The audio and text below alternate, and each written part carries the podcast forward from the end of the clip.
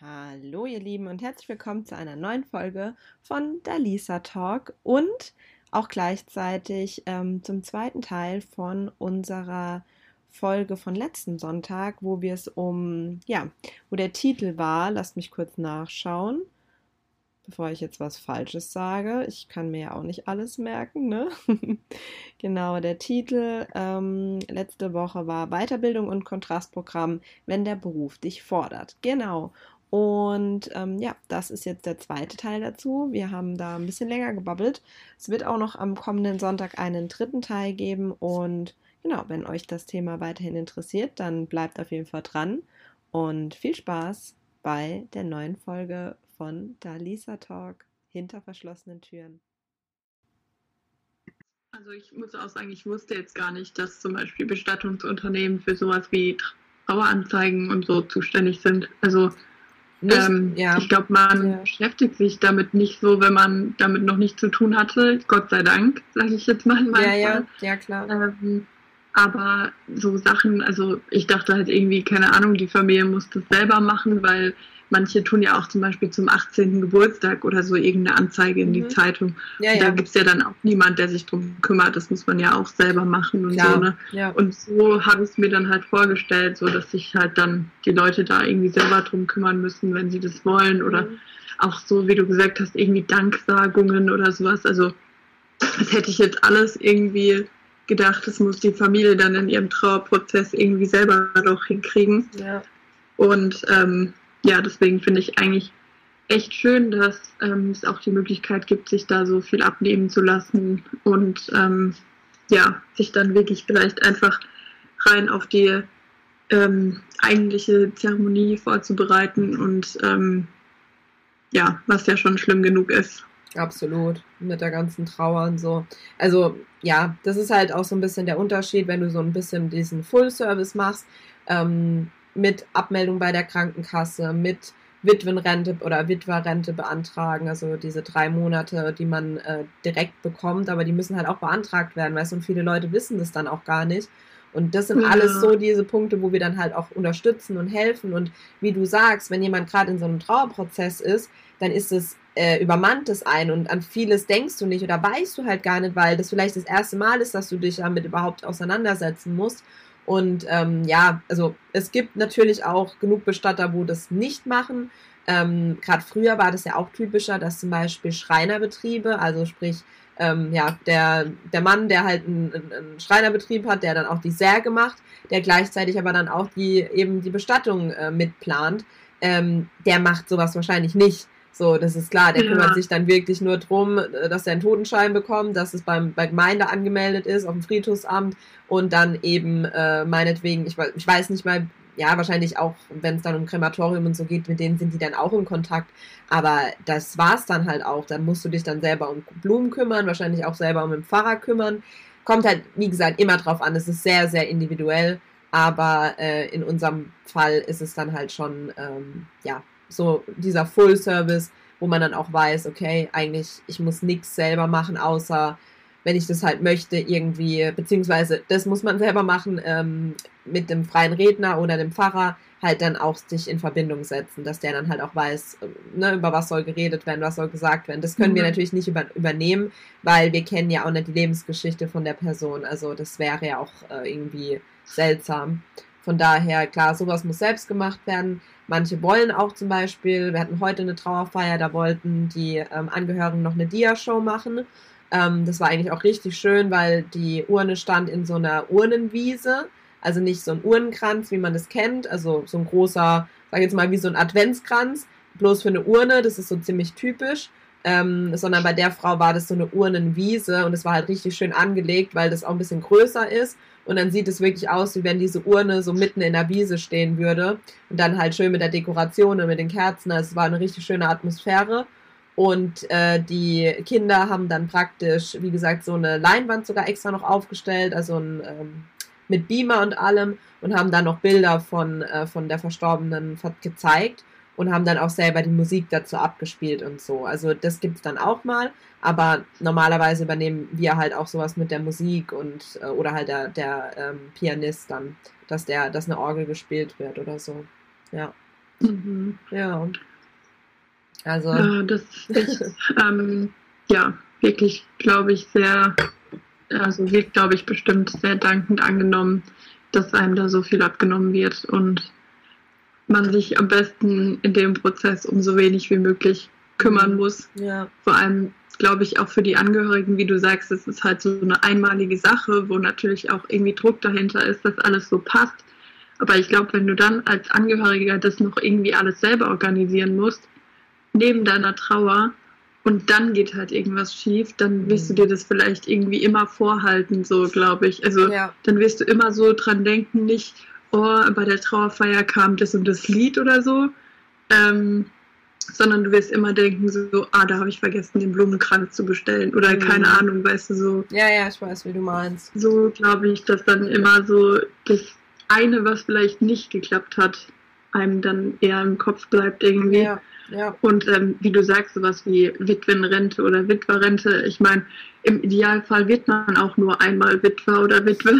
Da weißt du dann ja. halt nicht, dass du dafür irgendwelche Formulare ausfüllen musst oder sonst irgendwas. Oder ich glaube auch nicht, dass du an sowas denkst, wie die Person von der Krankenkasse irgendwie abzumelden oder so, weißt du? Also ja. das sind so Sachen, das, das ist, glaube ich, kein Gedanke, den du da irgendwie ansatzweise daran verschwendest, wenn du in dem Prozess bist, vor allem weil es ja meistens schon, wie du sagst, für die meisten auch recht schnell gehen soll. Ja. Und die sagen, ja. ja, wir wollen jetzt das Aufnahmegespräch und auch nicht mehr drei Wochen warten, bis die Trauerfeier dann wirklich ist. Nee. Das ist und ja, ähm, ja, es ist schon wirklich viel, an was man da denken muss und was ihr dann halt auch für Aufgaben habt, die dann irgendwie aber halt parallel bei zehn verschiedenen Leuten irgendwie laufen müssen oder wie auch immer, wie viel. Ja. Kann man da so sagen, wie, für wie viele ungefähr eine Person zuständig ist? Oder? Ist immer unterschiedlich. Also klar kannst du, sag ich jetzt mal, am Tag zwei Trauerfeiern, das kannst du schon schaffen. Ähm, aber jetzt so, je nachdem, wie, wie lang der Zeitraum ist, also es kann schon auch mal sein, dass eine Person fünf, sechs Leute betreut, kommt aber dann halt drauf an, ne, wie langfristig das geplant wird oder wie schnell das gehen muss. Ähm, und ansonsten guckt man halt, dass man schon noch das auch auf andere verteilt oder halt zumindest schaut, dass sich dann die Person, äh, keine Ahnung, die sich äh, um die Trauerfeier dann kümmert. Also meistens soll es halt eigentlich so sein, dass derjenige, der das Aufnahmegespräch macht, auch die Trauerfeier leitet, weil dann kennen dich die Leute und das halt auch nochmal der persönliche Bezug ist nochmal was ganz anderes. Aber es kommt natürlich auch immer mal vor, jemand wird krank oder ähm, hat eben noch an dem Tag äh, weiter weg irgendwo eine Trauerfeier und du musst halt locker drei, vier Stunden teilweise einrechnen, ne? Mit vorher, mit dem ganzen Vorbereiten, dann mit der eigentlichen Trauerfeier. Dann musst du wieder alles aufräumen, ne? Deine ganze Deko und alles wieder zusammenpacken. Das ist manchmal richtig viel Zeug, was du da halt auch dabei hast. Also wir haben auch solche Banner, wo du dann halt so Seelandschaften darstellst oder Wälder oder so Säulen, wo aufgebaut werden, ähm, Kondolenzlistenständer, das sind dann auch meistens so Riesenteile wo dann da halt noch davor irgendwie platziert werden müssen. Und von daher ähm, guckt man dann halt schon, dass es so verteilt ist, dass es für jeden machbar ist, aber dass du irgendwie deinen Klienten halt auch bis zum Schluss betreuen kannst, ja. Also, wie gesagt, mhm. in der Regel so im Schnitt würde ich sagen, pro Woche schon so drei, drei, äh, drei Leute, beziehungsweise drei verschiedene Fälle, ja. Mindestens, mhm. ja.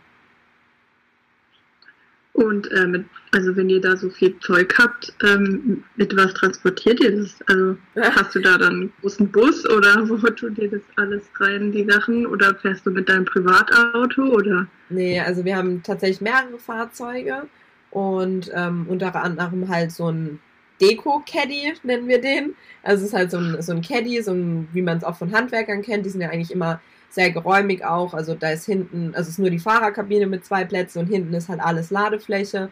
Du kannst halt bis hoch und das Dach dann auch beladen im Endeffekt äh, mit Spanngurten und weiß ich nicht was allem. Ähm, genau, also der wird eigentlich meistens genutzt. Wir haben notfalls auch noch so einen größeren Bus, aber den brauchst du in der Regel jetzt eigentlich nicht. Dadurch, dass du das, ähm, wenn das zusammengepackt ist, das Zeug, also selbst diese ähm, Seelandschaft oder so, dann sind es so drei ähm, dicke Rohre praktisch, wo dann halt diese Banner drin sind und die kannst du dann halt vor Ort einfach hochziehen mit so einer Stange und so. Also das ist schon gut machbar ähm, zum Transportieren. Also das geht schon. Ja. Genau. Und ähm, am Anfang, als du erzählt hattest, dass du da bei deiner Tante anfängst, ähm, da hast du ja auch überlegt, ob du so eine Ausbildung oder ich weiß gar nicht, nennt sich das so Fortbildung, ich weiß mhm. gar nicht, ähm, zur Trauerrednerin machen willst. Hast du da jetzt schon drüber nachgedacht, ob du das wirklich irgendwann machen willst oder sagst du, du willst da jetzt erstmal richtig reinkommen und dann vielleicht schauen, ob du das zusätzlich noch machen möchtest? Hm, langfristig gesehen schon. Äh, jetzt am Anfang und dadurch, dass jetzt halt, klar, ich muss jetzt erstmal reinkommen und es steht vieles, vieles auch im Privatleben an, wo jetzt erstmal äh, noch geschafft werden muss. Ähm, deswegen jetzt erstmal natürlich nicht. Aber langfristig ist es schon mein Ziel, ähm, da auch in dem Bereich mich weiterzubilden, weil das würde ich schon trotzdem auch gerne machen.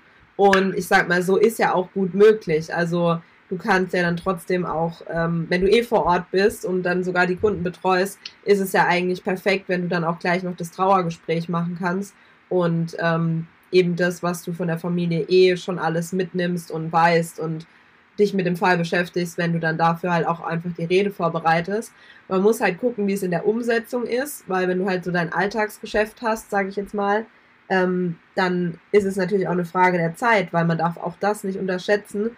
Viele denken, so Trauerredner oder auch freie Redner, ja super, die halten da eine Rede für eine halbe Stunde oder vielleicht nicht mal und bekommen da direkt irgendwie einen Haufen Kohle für den kurzen äh, Prozess und den kurzen Aufwand oder wenig Aufwand aber du musst ja auch davor dich erstmal mit den Leuten treffen. So ein Gespräch kann mal gut und gern ein bis zwei Stunden gehen. Ähm, danach musst du ja das dann auch irgendwie alles noch zu Papier bringen und ähm, ja, aufschreiben, ähm, umgestalten, so anpassen, dass es passt und die ganzen Texte halt formulieren. Und dann hast du halt am Ende auch nicht nur einen, eine Familie, die du betreust oder ne, Kunden, äh, sondern wahrscheinlich auch mehrere, weil mit einem wird es dann halt auch ein bisschen mau. Und äh, ja, dann halt auch jedes Mal damit klarzukommen. Ich habe mich auch schon mit der ein oder anderen Trauerrednerin und auch einem Trauerredner unterhalten. Und äh, du merkst auch so, das macht schon auch was mit denen, wenn die tagtäglich im Prinzip immer nur ähm, sich mit dieser ganzen Geschichte dann von diesen Menschen befassen. Die sind jetzt nicht deswegen alle depressiv oder komplett down oder so. Aber eine hat auch zu mir gesagt, ähm, weil ich sie gefragt habe, ob sie auch manchmal Hochzeiten oder so begleitet. Mm, und dann hat sie zu mir gesagt, das fand ich schon irgendwie auch krass, dass sie Hochzeiten tatsächlich nicht so gerne äh, macht. Es gibt immer mal wieder Familien, die sie halt anfragen, wenn sie eben zum Beispiel als Trauerrednerin bei einem Sterbefall ähm, von, den, von der Familie genommen wurde, ähm, dass sie dann im Nachhinein kommen und sagen, hey, sie haben das damals so toll gemacht, könnten Sie sich vorstellen, von meiner Tochter oder von meinem Sohn auch äh, die Predigt oder halt die Rede bei der Trauung zu machen. Und äh, dann macht sie das auch ab und zu aber ungern und nicht so häufig, weil sie sagt, sie hat auch so das Gefühl, man merkt ihr diese Trauer an. Also, dass sie an sich einfach so ein Mensch ist, der mittlerweile so sowas, so eine Traurigkeit ein Stück weit ausstrahlt. Und das fand ich dann schon auch krass, weil wo ich dann ihre Rede gehört hat, hatte, fand ich die jetzt gar nicht mal so nur traurig und nur so, oh mein Gott, dieser Mensch ist nicht mehr da, sondern die hat halt auch so voll viel vom Leben dann auch da gut verpackt und so erzählt, dass man irgendwie so voll das Gefühl hatte am Ende, man kannte die Person auch. Und ähm, sie selber empfindet es aber halt einfach so, dass diese Traurigkeit manchmal so von ihr so krass ausgestrahlt wird und deswegen will sie das irgendwie nicht und bleibt lieber auch in dieser Thematik Tod und Trauer und ja, keine Ahnung. Ja, krass. Aber ja, ich kann mir schon auch vorstellen, dass es für einen als Person irgendwie schwierig ist, so zwischen so einem total freudigen Ereignis, wo mhm. quasi so ein neues Leben ja eigentlich für das Brautpaar halt beginnt. Ja. Ähm, dann überzugehen in so einen Prozess, wo sich aber einer, vielleicht sogar ein Partner irgendwie für immer verabschieden muss, ja. ist, glaube ich, schon wirklich ein sehr ja, krasser Unterschied einfach und ähm, ja, weiß ich auch nicht, ob man da wirklich die Emotionen dann so tauschen kann. Das ist halt ähm, die Frage. Das ist halt echt die Frage. Vielleicht auch einfach je nachdem, wie lange man da schon irgendwie drin ist. Also ich zum Beispiel habe auch eine Lehrerin in meiner Schule, die yeah. ist Trauerbegleiterin oder die hat yeah. halt ihre Ausbildung zur Trauerbegleiterin gemacht. Yeah. Und ähm, die hat aber zum Beispiel dann auch noch ähm, als Heilpädagogin eben ähm, ja so frühe Hilfen für äh, Kinder mit Sehbehinderung halt gemacht oder für Aha. Familien mit einem Kind mit Sehbehinderung. Und ist da halt dann immer in die Familien, sobald halt klar war von Geburt an, so, okay, da ist halt eine Sehschädigung einfach. Und ähm, hat dann die Familien halt begleitet und das Kind halt gefördert von Geburt an sozusagen. Okay. Und das ist ja eigentlich auch schon echt ein Prozess so, also ein Unterschied einfach von Trauerbegleitung zu eben Frühförderung. Ähm, aber bei ihr muss ich sagen, ich finde, dass sie von der Person her wirklich eine sehr, sehr ruhige Person ist. Also so, die, also nicht so ruhig, ruhig in dem Sinne in sich gekehrt, sondern ja. so ausgeglichen einfach, total ausgeglichen irgendwie. Ja. Und ähm, aber trotzdem auch fröhlich und manchmal so ein bisschen sarkastisch auch, ähm, wo ich denke so, naja, ich glaube, im Trauerprozess an sich ist jetzt zum Beispiel Sarkasmus irgendwie nicht so praktisch. Hm. ähm, aber dass da halt doch irgendwie so diese Persönlichkeit einfach noch geblieben ist, sozusagen. Ja, ja. Aber es kommt natürlich vielleicht auch einfach auf die Person drauf an. Eben. Ja. Und vielleicht auch, weil das ja trotzdem dann wieder der Beruf wäre, wenn sie halt eine Hochzeit begleiten würde. Ja, klar. Und nicht das Privatleben. Ja, weil sie ja. wird ja jetzt wahrscheinlich nicht von sich sagen, dass sie im Privatleben auch traurig ist oder so. Also. Nee, nee, klar. Aber das ist halt, ich denke, unterbewusst macht das viel mit dir, wenn du dann äh, sozusagen halt ganz viel damit, ähm, ja, mit, nur mit dieser Thematik zu tun hast. Du musst ja auf jeden Fall irgendwie einen Ausgleich äh, schaffen. Und was ich jetzt persönlich halt auch zum Beispiel gesagt habe, ähm, ich will mir auf jeden Fall auch äh, psychologische Unterstützung äh, da holen. Nicht, weil ich jetzt sage, oh mein Gott, ich komme jetzt schon damit klar, sondern einfach, weil ich denke, mh, hm, es macht schon Sinn, sich da vielleicht darüber dann doch auch zu reden und äh, zu gucken, dass man, das muss ja jetzt auch nicht, keine Ahnung, einmal in der Woche sein, das reicht ja vielleicht auch einmal im Monat, aber dass man da irgendwie schon ein bisschen Unterstützung hat, um das richtig zu verarbeiten, so dass es praktisch gar nicht erst irgendwelche ähm, Narben hinterlässt oder keine Ahnung, weißt du, so, dass es was mit dir macht in eine negative Richtung.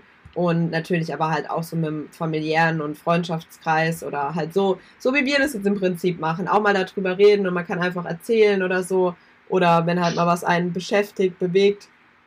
Ich finde, Kommunikation hilft da einfach immer, anstatt das in sich hineinzufressen und nur mit sich auszumachen. Ja, das stimmt. Ja. Also meine Lehrerin zum Beispiel, die hat auch gesagt, was bei ihr damals irgendwie total die Abwechslung reingebracht hat. Ja. Sie hatte so Selbsthilfegruppen für ähm, verwitwete Damen okay, gemacht. Ja. Und die sind dann halt dort quasi einfach zusammengekommen, ja. die halt einen verstorbenen Mann hatten. Ja. Und haben sich dann dort getroffen. Und dann war das halt eigentlich als so, ja, ein bisschen so Therapie ähnlich oder halt einfach mal drüber sprechen, wie du sagst, weil gerade ja, viele Frauen, die älter sind und ihren Partner verloren haben, die haben ja auch nicht mehr so viele Leute zum Reden. Ne? Also klar, vielleicht irgendwie noch Kinder, aber die haben auch ihr eigenes Leben und die willst du da ja auch nicht unbedingt in diesen Prozess immer wieder mit reinziehen, weil die ja das selber irgendwie verarbeiten müssen auch, ne?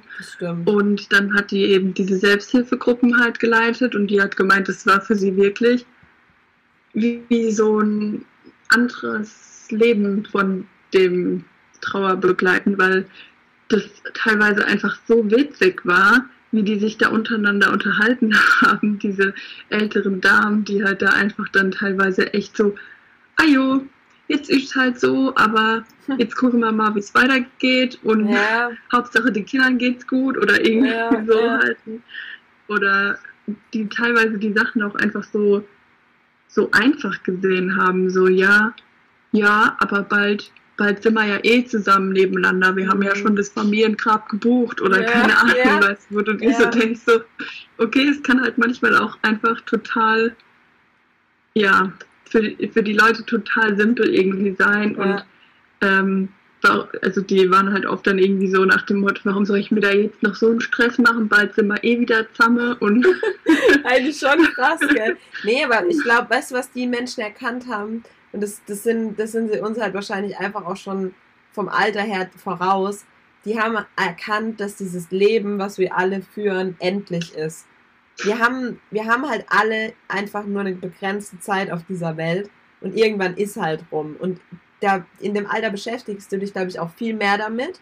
Und irgendwie ist es dann auch ein Trost, glaube ich, für die, ähm, gerade wenn du halt dann als Witwer oder Witwe zurückbleibst, dass die dann wirklich sich auch so denken, naja, ist jetzt halt schon traurig, aber ist jetzt halt so. Weißt du, auch so von der Kriegszeit und so, glaube ich, sind die das auch viel mehr noch mehr gewohnt als wir, mhm. dass halt Leute nicht mehr heimkommen, weißt du, oder halt, ähm, ja, damals auch, keine Ahnung, der, der Vater im Krieg gefallen ist und dann musste halt, es musste weitergehen und es ist auch weitergegangen und so. Und deswegen nehmen die das vielleicht auch jetzt im höheren Alter viel gelassener. Plus diesen Gedanken, so wie du es halt gesagt hast, oder wie die Omi das auch gesagt hat, bald sind wir eh wieder zusammen. So, die, ja, versuchen sich, glaube ich, da gar nicht, nicht immer. Es gibt bestimmt auch viele, viele Fälle, wo dann die Trauer erstmal viel größer ist und halt einfach dieses, dass der Mensch immer da ist, ist ja ganz klar. Aber oftmals, wie du sagst, nehmen die das viel gelassener, als man das äh, vielleicht meinen würde. Ja, und ich glaube, was auch für diese Frauen halt so, sage ich mal, hilfreich war, ja. ähm, dass sie mal einen Raum hatten, wo sie halt so sprechen konnten. Voll. Weil du kannst ja nicht zu deinen Kindern oder zu irgendjemand, der gerade selber um diese Person irgendwie trauert, oder auch zu Leuten, die du irgendwie, keine Ahnung, auf dem Wochenmarkt triffst und die ja. dir gerade ihr Beileid aussprechen, kannst du ja nicht sagen, jo, halb so wild, wir sind eh bald wieder zusammen. So. Also ja, das kannst du halt dann wirklich auch vielleicht nur in so einer Runde irgendwie mal aussprechen, diesen Gedanke, weil jeder andere würde dir daraus vielleicht irgendwie Vorwürfe machen oder ja. denken, ach Gott, was ist denn das für eine abgebrühte Alte oder keine Ahnung, weißt du. Ja, klar. Und da können die halt einfach mal so so reden, wie vielleicht halt die meisten dort einfach denken. Ja. Und natürlich werden die das nicht von Anfang an alle so gesagt haben. Also ich bin mir sicher, dass sie auch getrauert haben. Aber ich meine, Trauer ist ja auch ein Prozess, der halt ganz viele verschiedene Phasen hat. Eben. Und man kommt ja auch immer wieder zurück oder kann immer wieder zurück an den Punkt kommen, wo man ganz stark ins Vermissen kommt oder in dieses nicht wahrhaben wollen. Aber genau.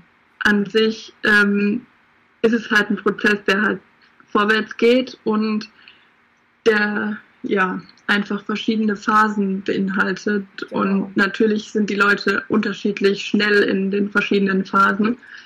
Deshalb ist halt, glaube ich, wie du sagst, dieser Austausch und diese Kommunikation einfach echt so wichtig für die Leute, die da in diesem Trauerprozess stecken.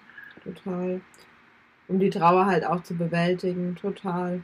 Also, das ist, ja, das ist auch echt sowas. Können wir vielleicht ja auch nochmal drüber reden. Du hast es ja auch bei dir in deiner Ausbildung, wo ich jetzt dann auch gleich mal oder wir hier alle noch ein bisschen was erfahren wollen, weil ich glaube, jetzt habe ich, äh, keine Ahnung, gefühlt die ganze Zeit auch geredet. Ich muss mal gerade gucken, wie lange wir hier schon dran sind. schon wieder 52 Minuten. Wow, okay. Ja, nee, also wie gesagt, äh, Trauerphase oder Trauerprozess ist auf jeden Fall auch ein Thema, wo wir gerne nochmal aufgreifen können. Ähm, und im Allgemeinen, wenn euch das interessiert oder ihr da mehr wissen wollt zu diesem ganzen Thema, ähm, dann äh, können wir da bestimmt auch nochmal drüber reden. Ne? Ähm, aber weil du es ja jetzt, wie gesagt, auch schon so ein bisschen angeschnitten hast, deine Lehrerin und so weiter, erzähl doch mal unseren Zuhörern auch, ähm, was du jetzt da gerade noch so genau machst. Ich glaube, so ein bisschen angeschnitten haben wir es auch mal schon in der einen oder anderen Folge, aber so richtig, glaube ich, erzählt, was da bei dir abgeht, hast du noch nicht. Nee, ich glaube auch nicht. Ich habe mich nur öfter mal ausgeheult, wie stressig es ist. Genau. noch ja. nicht, warum ich mir das eigentlich antue. genau, warum man sich das neben einem Fulltime-Job auch noch gibt. Ne? Brauchen halt diese Herausforderungen hier. Ja, erzähl doch mal, was machst du? Also die meisten Zuhörer wissen, dass du gelernte Erzieherin bist und äh, jetzt darauf aber eben ein bisschen äh, aufgebaut hast.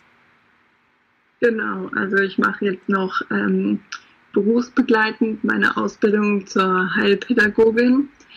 Ähm, ja, ich weiß gar nicht, ob es dafür eine allgemeine Definition gibt, ehrlich gesagt. Wenn, dann kenne ich sie auf jeden Fall nicht. ähm, aber für mich bedeutet es einfach die Arbeit ähm, ja, mit ähm, meistens behinderten Menschen, beeinträchtigten Menschen, in meinem Fall eher Kindern. Mhm. Ja, aber eben auch sowas wie Entwicklungsverzögerungen, die ja einfach auch ähm, ja, in normalen Kitas, sage ich mal, im Alltag einfach eine Rolle spielen. Ähm, also wo jetzt keine speziellen Einrichtungen irgendwie dafür sind, mhm. ähm, sondern die Kinder gibt es natürlich einfach überall und ähm, ja, oder auch sowas wie Autismus, die verschiedenen Autismus-Spektrumstörungen, die spielen da in der Ausbildung auch eine Rolle, ähm, die ja oft auch nicht einfach, ja, nicht so früh erkannt werden und deswegen die Kinder natürlich auch in normale Einrichtungen gehen, in denen normale Erzieher und so weiter einfach arbeiten oder Lehrer, wie auch immer. Manchmal ist es ja auch in der Schule noch nicht gleich eindeutig. Ähm, ja, und das ist meine Ausbildung, genau. Und ein großer Teil davon ist auch äh, Psychologie. Mhm. Ähm, genau, und dann, ja, ganz, ganz viele verschiedene Themen. Also wir haben natürlich auch Fächer, aber man kann jetzt nicht immer irgendwie ähm, nur nach den Fächern gehen, weil wir haben natürlich auch sowas wie Musik, Motopädagogik, also das ist sowas wie Rhythmik, so, ja, also Rhythmik werden die meisten Erzieher wahrscheinlich kennen. Mhm. Ähm, genau, und Musik und ähm, ja, so ganz normale Fächer, sage ich jetzt mal. Ähm, und dann gibt es natürlich noch Heilpädagogik, dann gibt es verschiedene, also Wahlpflichtfächer nennen die sich, aber man hat eigentlich keine Wahl. ähm, genau. Das ist ja dann super, dass sie und, so heißen. ja, ähm, genau, Kunst gibt es natürlich auch. Ähm, ja, und in Heilpädagogik sind dann eben verschiedene Lehrer, die auch verschiedene Inhalte einfach haben. Also zum Beispiel diese Lehrerin, von der ich erzählt habe, die mhm. eben auch diese Ausbildung zur Trauerbegleiterin hat, die hat mit uns eben auch schon das Thema Trauer gehabt. Ähm, wir haben darüber auch schon eine Klausur geschrieben und da waren dann auch einfach Inhalte, eben die Phasen der Trauer, also von verschiedenen Menschen. Also Verena Karst ist so eine Person, die da irgendwie eine Rolle gespielt hat. Dann Chris Paul ist, glaube ich, die, von der ich dir auch dieses Buch äh, gezeigt hatte. Ja, stimmt. Die hat so ein ähm, Kaleidoskop der Trauer, nennt sich das. Finde ich eigentlich auch ganz schön, weil sie ähm, ein Buch für ähm, die Trauernden an sich geschrieben hat und ein Buch für die Leute, die mit Trauernden zu tun haben. Und das fände ich eigentlich ganz schön, dass sie auch da diese zwei Seiten dann irgendwie nochmal beleuchtet und wie man vielleicht als außenstehende oder nahestehende Person einfach ähm, auch der Person, die gerade trauert, beistehen kann.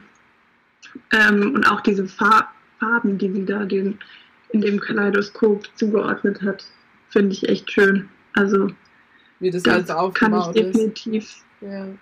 ähm, empfehlen, auch wenn jetzt Leute äh, nach deinem deinen Erzählungen sagen, oh, das interessiert sie auch, dann ähm, könnt ihr gerne mal in das Buch reinschnuppern. Empfehlung. Ja, das will ich mir auch echt noch holen, weil das, ähm, ja, das ist wichtig, dass man sich damit irgendwo auch ein bisschen auseinandersetzt. Also jetzt unabhängig davon, wenn das so Themen sind ähm, in deinem Beruf oder in deiner Fortbildung oder so, auch jeder ganz normale, weil früher oder später kommt das Thema auf dich zu. Und dann lieber ist man so ein bisschen vorbereitet und weiß irgendwie, ich weiß nicht, finde dann ist es deswegen jetzt nicht weniger schlimm, aber du bist halt trotzdem irgendwie gefasster und kannst manches besser verstehen, warum das jetzt gerade so ist. Ja. Ja. Ja, und dann haben wir noch das, oder haben wir jetzt gerade das Thema Sehschädigung. Ähm, genau, da kennt sie sich ja, wie gesagt, auch einfach mega gut aus, weil sie da in der Frühförderung war. Und vorher ging es halt um so Grundlagen, also was ist eigentlich die Heilpädagogik, was sind eigentlich unsere Aufgaben. Und ähm, da ging es dann halt auch darum, heilpädagogische Diagnosen zu schreiben. Also wir können zum Beispiel auch über ein Kind dann eine Diagnose schreiben, mhm. die halt weder ärztlich ist noch ähm, therapeutisch, okay. sondern heilpädagogisch. Ja, ja, ja. Und ähm, das ist halt sehr schwierig. Ähm, die Erzieher unter uns werden es wissen. Man versucht immer so wenig wie möglich zu werten, wenn man mhm. ein Kind beobachtet. Ähm, oder auch wenn man ein Elterngespräch zum Beispiel führt. Und das ist halt zum Beispiel in der heilpädagogischen Diagnose ganz anders, sondern du sollst werten. Ach. Und du sollst auch okay. sagen, ähm, was ähm, diese, diese Beeinträchtigung sozusagen, was das im Alltag für das Kind ausmacht. Mhm. Und ähm, das, muss ich sagen, fällt mir tatsächlich oft ziemlich schwer, weil, wie gesagt, als Erzieher ja. musst du einfach ähm, neutral bleiben, du musst immer versuchen, das so neutral wie möglich auch an die Eltern zu übermitteln. Ja, klar, ähm, weiß, ja. Damit natürlich jetzt nicht irgendwie heißt, man mag das Kind nicht oder keine Ahnung, ne? oder ja. Legt da irgendwie Sachen auf die Goldwaage, die vielleicht irgendwie im Entwicklungsprozess natürlich noch aufgeholt werden können. Und dann schreibst du halt eine heilpädagogische Diagnose und da musst du dann halt irgendwie reinschreiben, so, naja, dass das Kind jetzt zum Beispiel sozial-emotional Einschränkungen hat. Also natürlich gehst du dann ein bisschen konkreter, was ist die Einschränkung. Ähm, das bedeutet halt im Alltag, dass das Kind weniger Kontakte knüpft oder wie auch immer so. Okay. Also du musst halt dann wirklich konkret einfach sagen, in, in was schränkt es das Kind ein. Und das ist halt dann wirklich schwierig, wenn man das halt so komplett anders gewohnt ist. Ja, klar. Ähm, ja. Aber natürlich ist es schon so, dass du das Kind dafür länger kennen musst. Also du schreibst jetzt so eine halbpädagogische Diagnose nicht, weil du ein Kind eine Stunde kennengelernt hast irgendwie. Mhm.